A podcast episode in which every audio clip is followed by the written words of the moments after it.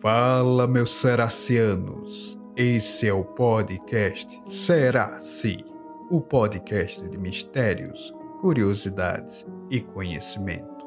Vamos iluminar sua alma, te levar para o céu ou para o inferno. Depende da sua interpretação. E o conhecimento de hoje será sobre Mitologia Nordestina, parte 2. Eu sou Emerson. E eu sou o Douglas. E atendendo a pedido dos nossos ouvintes, decidimos continuar e fazer uma parte 2 da mitologia nordestina. A gente entende que a mitologia nordestina ela é rica em detalhes, é rica em crenças, é rica em histórias. Diversas tradições que foram passadas oralmente e floresceram na região nordeste mostra o quão forte é essa região, marcada pela diversidade cultural e pela fusão de influências indígenas, africanas e europeias. Essa mitologia é um reflexo da rica tapeçaria cultural da região. E com as lendas que a gente vai contar hoje, não tenha dúvida. Os personagens lendários, criaturas fantásticas e narrativas envolventes, a mitologia só faz oferecer uma janela única para compreender a visão do mundo relacionada ao Nordeste. Hoje, a gente vai tratar das principais lendas que são poucos conhecidas e umas até bem misteriosas. Vamos entender mais sobre essas lendas? Vamos lá?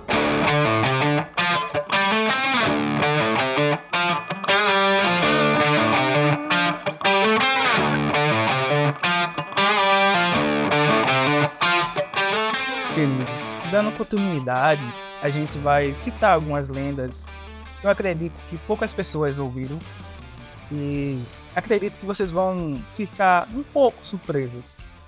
Primeiramente, a gente vai falar do Menino da Cabeça de Cuia. Na rica mitologia nordestina, existem alguns personagens lendários e muitas histórias misteriosas que refletem muito a diversidade cultural da região. Uma figura muito cativante que emerge desse rico folclore, dessa rica tradição, é o menino da cabeça de cuia. Esta é uma narrativa que encapsula os elementos mágicos e fantásticos, enquanto também oferece insights sobre as crenças e os valores da população local.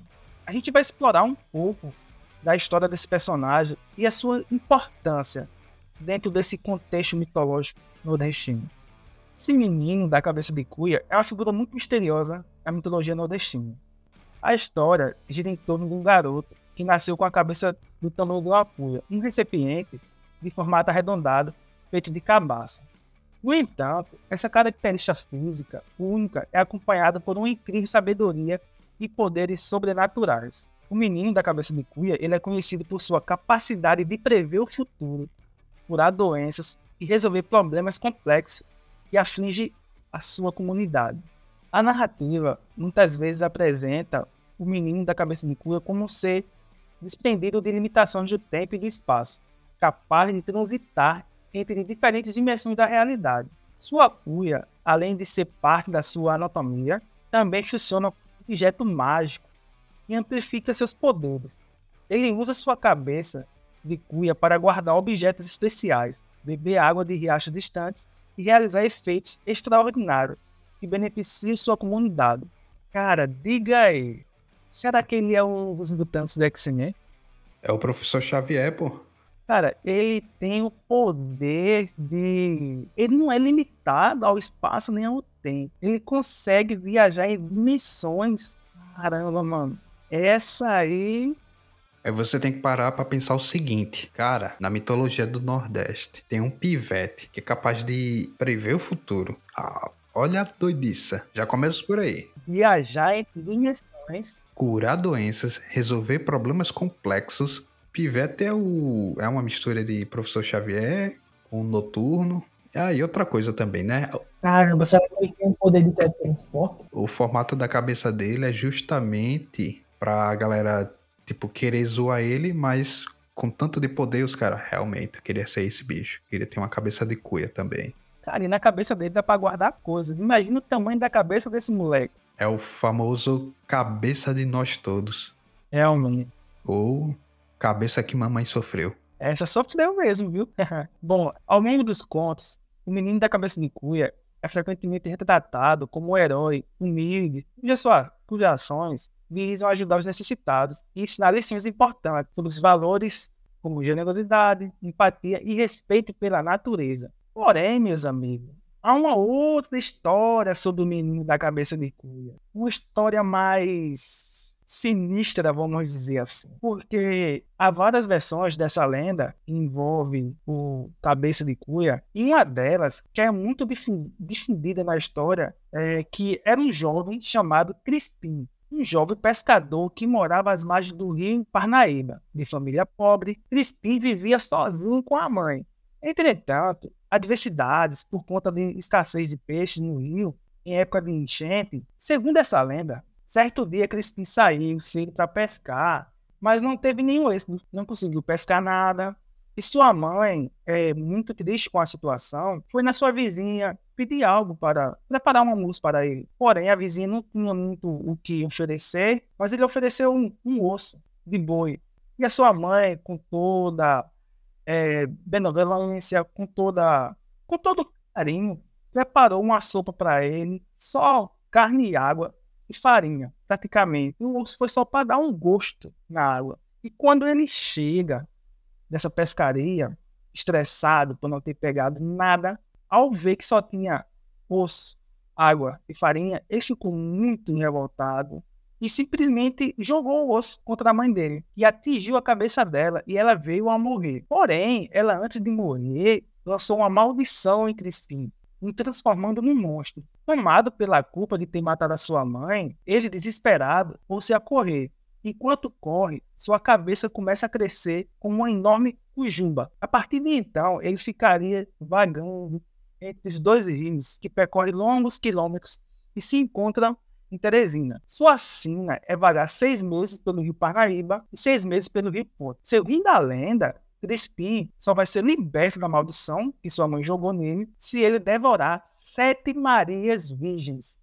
Ao longo, alguns moradores de regiões ribeirinhas afirmam que o cabeça de cuia, além de procurar as virgens, assassina os banhistas do rio e tenta virar embarcações que passam por ali. Outros também asseguram que Crispim, ou o cabeça de cuia, procura as mulheres por achar que elas, na verdade, são sua mãe, que veio ao Rio Parnaíba para lhe perdoar. Rapaz, eu prefiro a outra história, viu? Para. O que, é que você achou? É bem macabro, viu? Cara, é aquela coisa, não. Você acha que é tudo bonzinho até ficar só. Depois que fica só, corra. Cara, mas pensa bem. Olha, a mãe dele, antes de falecer, jogou a maldição nele. E tipo, como ele sabe que tem que comer sete virgens e ainda chamada Maria para poder ser liberto da maldição? Cara, Simplesmente a mãe dele disse assim: você vai ter que comer sete Marias para poder se, se libertar. E elas têm que ser virgem. Bom, no mundo que a gente tá hoje, eu acho que tá difícil para ele, viu? Achar sete Marias. Eu acho que ele vai ficar com essa maldição por muito, muito, muito. Por tempo até demais. Pois é. Agora pense aí, de herói humilde que viaja entre dimensões para um assassino de mãe perseguidor, caramba, qual história é a verdadeira? Ou você morre herói, ou vive muito tempo para se tornar o vilão da história.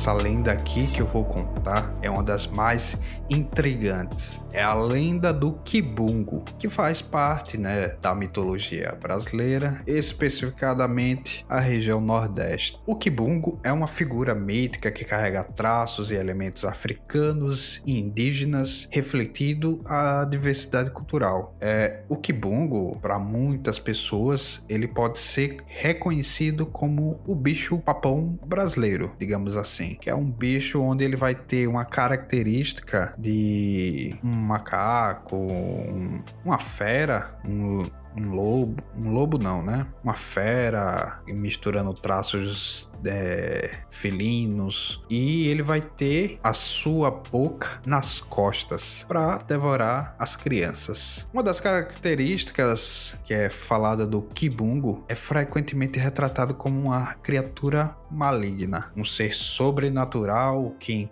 encarna o medo e o desconhecido. Ele vai agir principalmente pelo medo. Se você tem medo, ele vai aparecer para você. As origens dessa influência dessa lenda, ela é trazida principalmente por, pelos escravos na época que o Brasil era uma colônia e se mistura com alguns elementos indígenas locais. Esse termo kibungo, ele varia regionalmente, sendo conhecido por outros nomes em, outra, em outras partes do país. Como eu falei, ele é conhecido também como o bicho papão. A aparência do kibungo, ele pode variar de diferentes versões da lenda, mas no geral é, é um ser grotesco e assustador que possui é, garras afiadas, dentes pontiagudos e essas garras elas são feitas de ferro. E sua e sua aparência feroz e seu comportamento agressivo muitas vezes alimentam medo nas comunidades onde a lenda é contada. Por quê?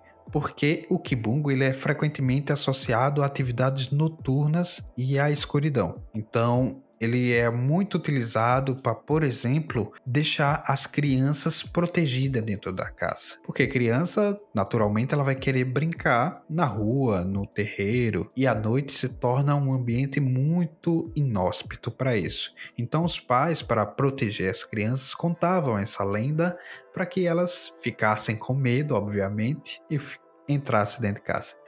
Mas será que é verdade? Será que realmente ele não existe? O que que tu acha, Douglas? Assim, é... não vou dizer que existe, mas também não vou dizer que não existe, né? Porque esse nosso mundo esconde muitos mistérios. E eu sempre falo e sempre vou falar. Todas as histórias que a gente ouve, por mais absurdas que, que sejam, elas têm um ponto de referência, entendeu? É, não pode ser da forma que é contada hoje, mas ela tem um ponto de referência. Talvez esse Kibungo aí não tenha uma boca nas coxas, mas seja alguma criatura meio sinistra aí. Porque é, muitas dessas lendas, desses mitos, eles são passados oralmente, né? É tipo aquele, aquela brincadeira do telefone sem fio. Eu te conto uma história, aí você vai passar essa história para outra pessoa, só que você acrescenta mais alguma coisinha. Aquela pessoa vai contar para outra e acrescenta mais alguma coisa, e assim vai. Aí juntando um pouquinho de um, um pouquinho do outro, vai criando características, vai mudando de um lugar para o outro, entendeu? Mas, cara, é bom as crianças não tá muito na rua à noite, né? Porque vai que seja um cara muito sinistro, igual é relatado aí. E é justamente como você falou, essa lenda ela foi transmitida de forma oral. E tudo que é transmitido de forma oral, com o tempo pode ser acrescido de detalhes ou até mesmo de alguns detalhes são perdidos. E o que isso pode causar é a questão da variação das lendas que aí ela vai surgindo, vai se adaptando, vai se modificando de acordo com o contexto local. Mas vamos tratar aqui da origem da lenda. Uma das origens é que essa lenda surgiu por meio de fusão de diferentes influências culturais que mudaram o folclore brasileiro, principalmente na região Nordeste. A principal fonte, a raiz dessa lenda, vem a questão da cultura africana, que por meio dos escravos que eram trazidos da África para o Brasil, trouxeram essas características físicas que moldaram o kibungo, se assemelhando a criaturas sobrenaturais e entidades malignas presentes tanto na crença africana, tanto nas crenças europeias. Outro ponto também que contribuiu para isso foi a questão da influência indígena. Afinal, quando o Brasil era colônia, os índios já estavam no país. E aí eles foram colocando os elementos a mais, por exemplo, a questão da noite, do mistério, da escuridão, de que se você sai à noite, o Kibungo pode lhe pegar. E por fim, vem também a influência europeia, que aí foi incluído a questão das histórias fantasmas, demônios e seres malignos, algo bastante presente na cultura europeia. E assim foi se moldando e conhecemos o Kibungo como é hoje. Muito provavelmente, ouvinte, você pode não ter ouvido essa história mas quem sabe seus avós não, não têm escutado. Bom, é, provavelmente também é, essa história do, do Kibungo, provavelmente os nossos avós não devem ter ouvido essa lenda chamada do Kibungo, né? Talvez eles tenham ouvido sendo Papa Fígado. Porque se você for é, pegar um link entre as duas, o Papa Fígado era um cara que recolhia as crianças para sacrificar elas e tal. E Mungo relata a história que ele era contado para meio que prender as crianças em casa, para elas ficarem com medo de sair e tal, porque senão ele ia pegar. Acho que dá para fazer um link entre os dois, vamos dizer assim.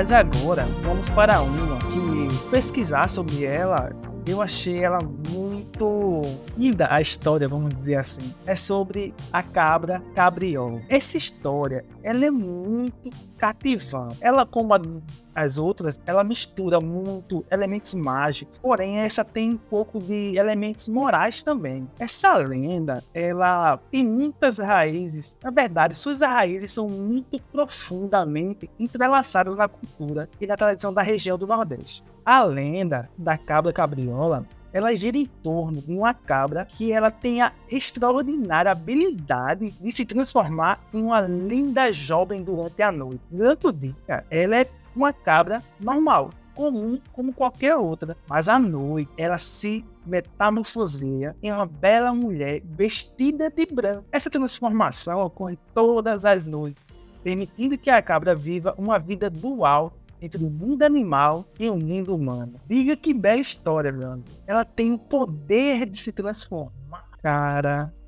Mas a dúvida vem: é uma cabra que se transforma em mulher ou uma mulher que se transforma em cabra? Eis a questão. Cara, e tipo, eu já imaginei tanta coisa, porque olha, se ela é uma cabra durante o dia e durante a noite é uma bela mulher, como é falado, ouvinte, preste muita atenção. Se você conversa com uma bela garota que gosta de branco, mas só vê ela à noite. Durante o dia você não consegue ver ela, é como se ela vivesse intocada. Presta atenção, viu? Ela pode ser a cabra cabriola. É bom prestar muita atenção. E mais em detalhes, fica atento, viu? Porque ela é uma cabra, ela pode estar tá lhe vigiando. E se você fizer coisa errada, à noite ela lhe pega. Ela, é veja o seguinte, de dia ela é uma cabra. O que, que uma cabra faz durante o dia, velho? Só come e dorme. Que viagem, mano. Parece muito, parece muito a história da Cinderela, só que ao invés de ter sapatinhos e não poder ficar até meia-noite, ela não pode ver a luz nascer porque vira uma cabra. Cara, que viagem. Bom, é, essa jovem mulher, quando na verdade é uma jovem mulher uma jovem cabra, sei lá, mas quando ela se transforma em uma jovem mulher, ela possui um charme irresistível e atrai a atenção de muitos homens da região. No entanto, essa lenda alerta também sobre a tentação e o perigo de se envolver com seres sobrenaturais. Aqueles que se apaixonam pela cabra geralmente se encontram em situações problemáticas ou complicadas. Cara, já não basta o cara ter problema na vida, aí o cara vai arrumar um, quer se apaixonar por uma mulher que se transforma numa cabra. Caramba, a vida desse sujeito tá muito boa, viu? Isso me lembra o Boto Cor-de-Rosa, que aí ele se transforma em homem à noite e vai atrás das mulheres casadas. É, é complicado, Você aí, meu jovem mancebo, que gosta de estar tá paquerando à noite por aí, nada, viu? Apareceu uma jovenzinha bonita, de branco, fique esperto. Ela pode ser uma cabra.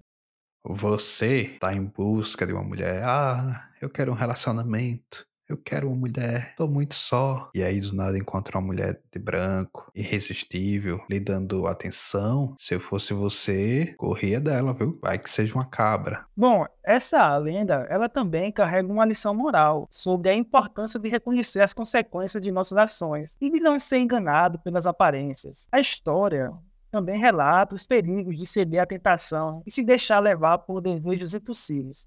Além disso, a dualidade da cabra e da mulher simboliza a complexidade da natureza humana e a ligação entre o mundo animal espiritual. Caramba, profundo, hein? Profundo, viu? Então cuidado, galera. Se você tá, tá ali, tipo, poxa, aquela mulher ali dando mole, será que eu vou nela? Não. Muito cuidado, senão você, que você pode estar tá pegando uma cabra. Meu querido é, jovem mancebo, você que gosta de paquerar demais, é, a cabra cabriola, é, não se esqueça, viu? Ela é uma jovem muito bonita. Agora pense bem a surpresa que você pode ter. Você vai conquistar ela, ou ela lhe conquista, né?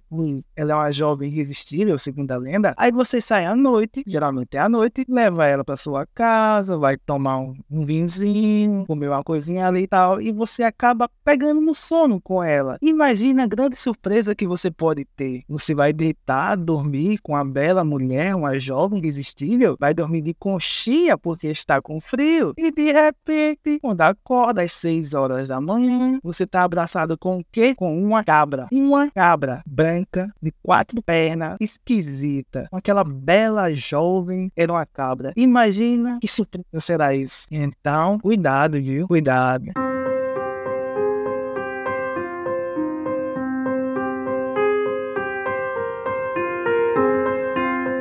E agora, ouvintes, a próxima lenda que eu vou contar a vocês é a lenda da Alamoa. Dentre essas diversas lendas que é contada no folclore brasileiro, principalmente na região Nordeste, essa envolve um elemento sobrenatural e bem misterioso. É que o elemento central dessa lenda é uma mulher fantasmagórica que desperta tanto fascínio quanto medo.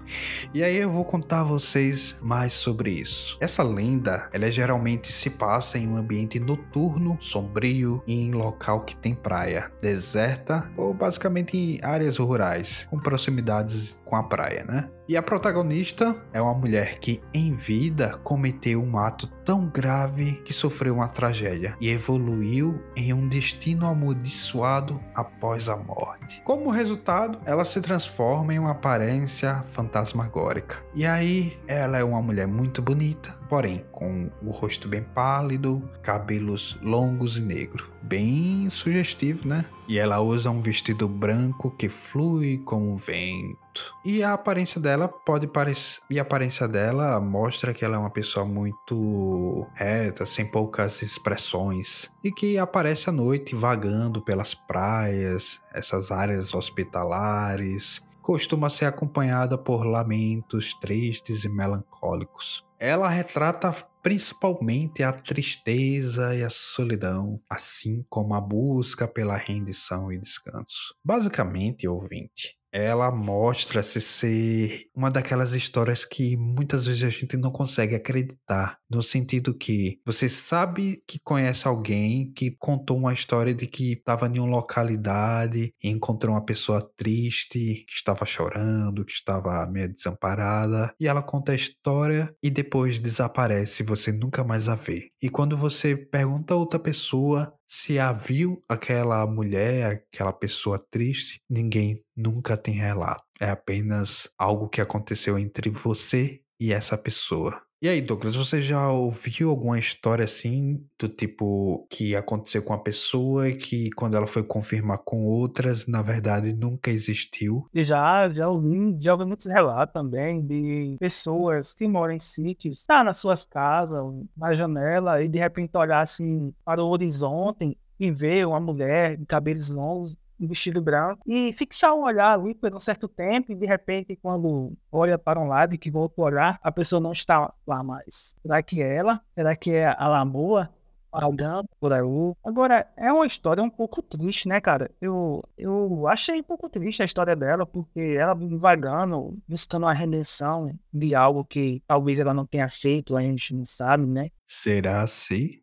É uma história bastante triste, né? Não, não necessariamente diferente das outras lendas contadas aqui, não é algo maligno necessariamente, mas é algo que pode trazer medo, obviamente. Afinal, se você tá num sítio numa praia deserta à noite e você vê uma pessoa de branco, cabelos longos, triste, no mínimo você vai ficar com medo. Mas aí eu vou explicar a vocês a questão do significado e simbolismo. A lenda da Alamo, ela explora bastante temas de remorso, tristeza, além da, da Alamo, explora temas de remorsos, tristezas, injustiça e redenção. Ela é uma forma de refletir a maneira sobre as ações passadas e consequências das nossas escolhas. Ela também serve como um rastreamento das histórias não contadas e de segredos que habitam os recantos mais obscuros da vida humana. Além disso, a lenda destaca o fascínio humano pelo desconhecido e o mistério que envolve o sobrenatural. Afinal, tudo que é misterioso atiça a curiosidade. E a Alamoa personifica a complexidade do ser humano com as suas emoções, dilemas e anseios. Projeta-se em uma figura que transita entre o mundo dos vivos e dos mortos. Uma tristeza, né, Douglas? Cara, é realmente porque é como se você não estivesse vivo, mas também não estivesse morto. Porque é, a gente, quem tem uma crença, quem acredita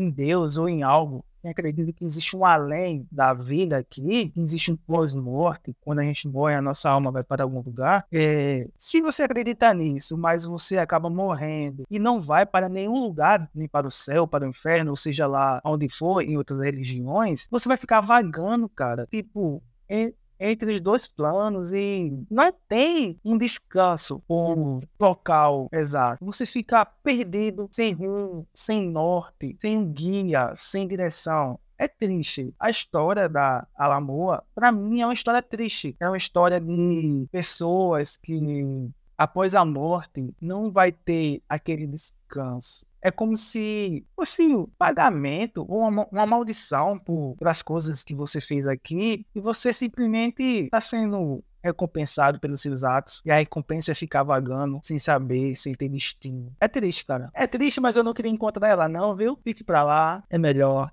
Fique lá no seu cantinho lá chorando, que uma hora passa.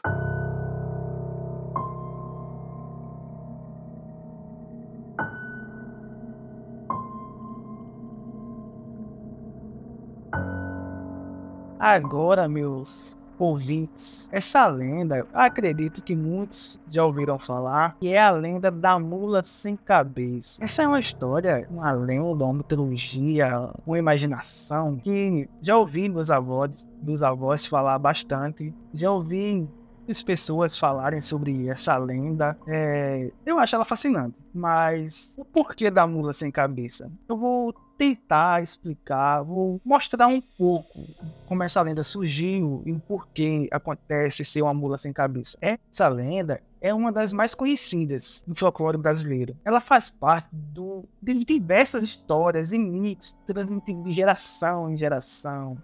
Acredite que vocês ouvintes, se já foram para um, uma região do interior, seja ela em qualquer lugar, e sentou para conversar com seus avós, Provavelmente vocês já ouviram a história da mula sem cabeça. Agora, por que a mula sem cabeça? O que é a mula sem cabeça? É a lenda da mula sem cabeça. Ela é uma história de uma mulher amaldiçoada. Ela é frequentemente associada a uma pecadora, ou uma mulher que tinha relação com o padre. A maldição transforma essa mulher em uma criatura monstruosa, uma mula com fogo saindo do pescoço, galopando pela noite. A característica mais marcante da mula é que ela não possui cabeça, apenas um pescoço com chamas. É interessante, cara, que eu ouvindo também, pensando, é porque se ela tem relações com o padre, como relata um pouco também, porque só ela foi amaldiçoada. Não parou pra pensar, meu amigo? Verdade, né? E o padre que pecou contra a castidade, pecou contra o celibato, o que que aconteceu com ele? Ele também deveria virar uma mula sem cabeça. Essa maldição,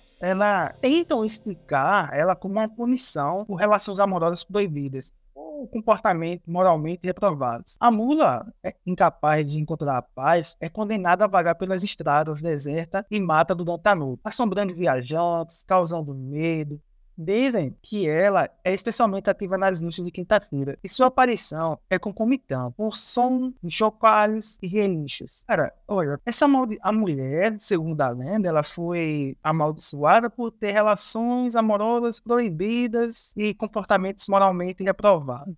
Se várias pessoas recebessem a mesma condenação, a mesma maldição que essa mulher recebeu, imagina o tanto de mula sem cabeça que nós teríamos hoje. Rapaz, a gente ia ter um bocado, viu? Eu acredito que teria tanto que se elas assombram as estradas, não necessariamente precisaria mais de poste, porque teria uma fila de mulas iluminando a estrada. Pois é, porque segundo a lenda, né, ela amaldiçoada por ter algumas relações proibidas. E infelizmente hoje existem muitas relações proibidas. A lenda também fala que ela recebeu essa maldição por vários comportamentos moralmente reprováveis. Infelizmente a gente vê muito comportamento moralmente reprovável na sociedade. Então, por que só ela foi amaldiçoada? Por que não continuou outras pessoas recebendo tal punição por seus atos? Por que só essa pobre mulher recebeu essa punição? O que ela tem de especial? O que que ela fez de tão ruim assim que mereceu virar uma mula sem cabeça. Pois é. Bom, há várias variações regionais dessa lenda, com diferentes detalhes sobre como a maldição foi lançada e como a mula é eventualmente libertada de sua condição. Em algumas versões, a maldição só pode ser quebrada por um padre ou por um homem santo. Enquanto em outras versões, o feitiço pode ser quebrado por meio de rituais específicos. Essa lenda é passada de geração em geração, sendo contada em festas populares, horas de conversa e em outras situações sociais. Além disso, ela influenciou muito a cultura brasileira de diversas maneiras, aparecendo na literatura, música, cinema e outras formas de expressão cara, agora pensa aí, ela pode ser libertada dessa maldição. Se ela encontrar um homem chato ou por um padre. É, parte da lenda fala que ela teve, né? Chegou a ter relações com um padre, por isso ela recebeu a maldição. Então, outro, outro área né, que pode libertar ela, vamos dizer assim. Agora, o meu, o meu questionamento ainda continua, porque, tipo, por que só ela recebeu a punição? Não agarrou o padre da força. E outra coisa, e por que uma mula e não uma cabra? Realmente. Se qualquer outro animal também. E por que uma mula? E por que uma mula sem cabeça? Uma mula sem cabeça com fogo saindo no lugar da cabeça ter fogo. E é isso. Essa é uma lenda, é um conto.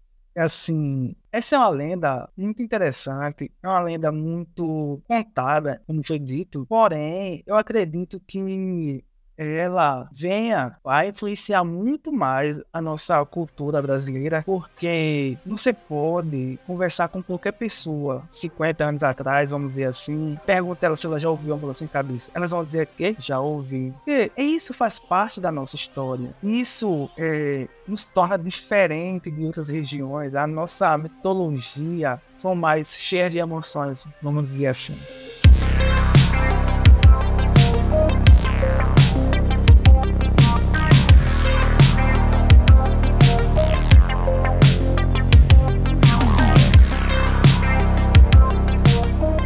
Seus ouvintes, vocês já ouviram alguma dessas lendas contadas hoje? Se sim, deixe um comentário do que achou. Tem algo a acrescentar? Tem mais alguma coisa que vocês sabem sobre a lenda? Algum relato? Quem sabe, nos conta lá no nosso Instagram, arroba Podcast. Hoje vamos ficando por aqui e até o próximo episódio. Eu sou Emerson. E antes de terminar, cuidado, viu? Cuidado com a jovem bonita de branco. Ela pode ser a Lamoa ou pode ser a Cabra Cabriola. Mais uma vez, ficamos por aqui e eu sou o Douglas. Falou!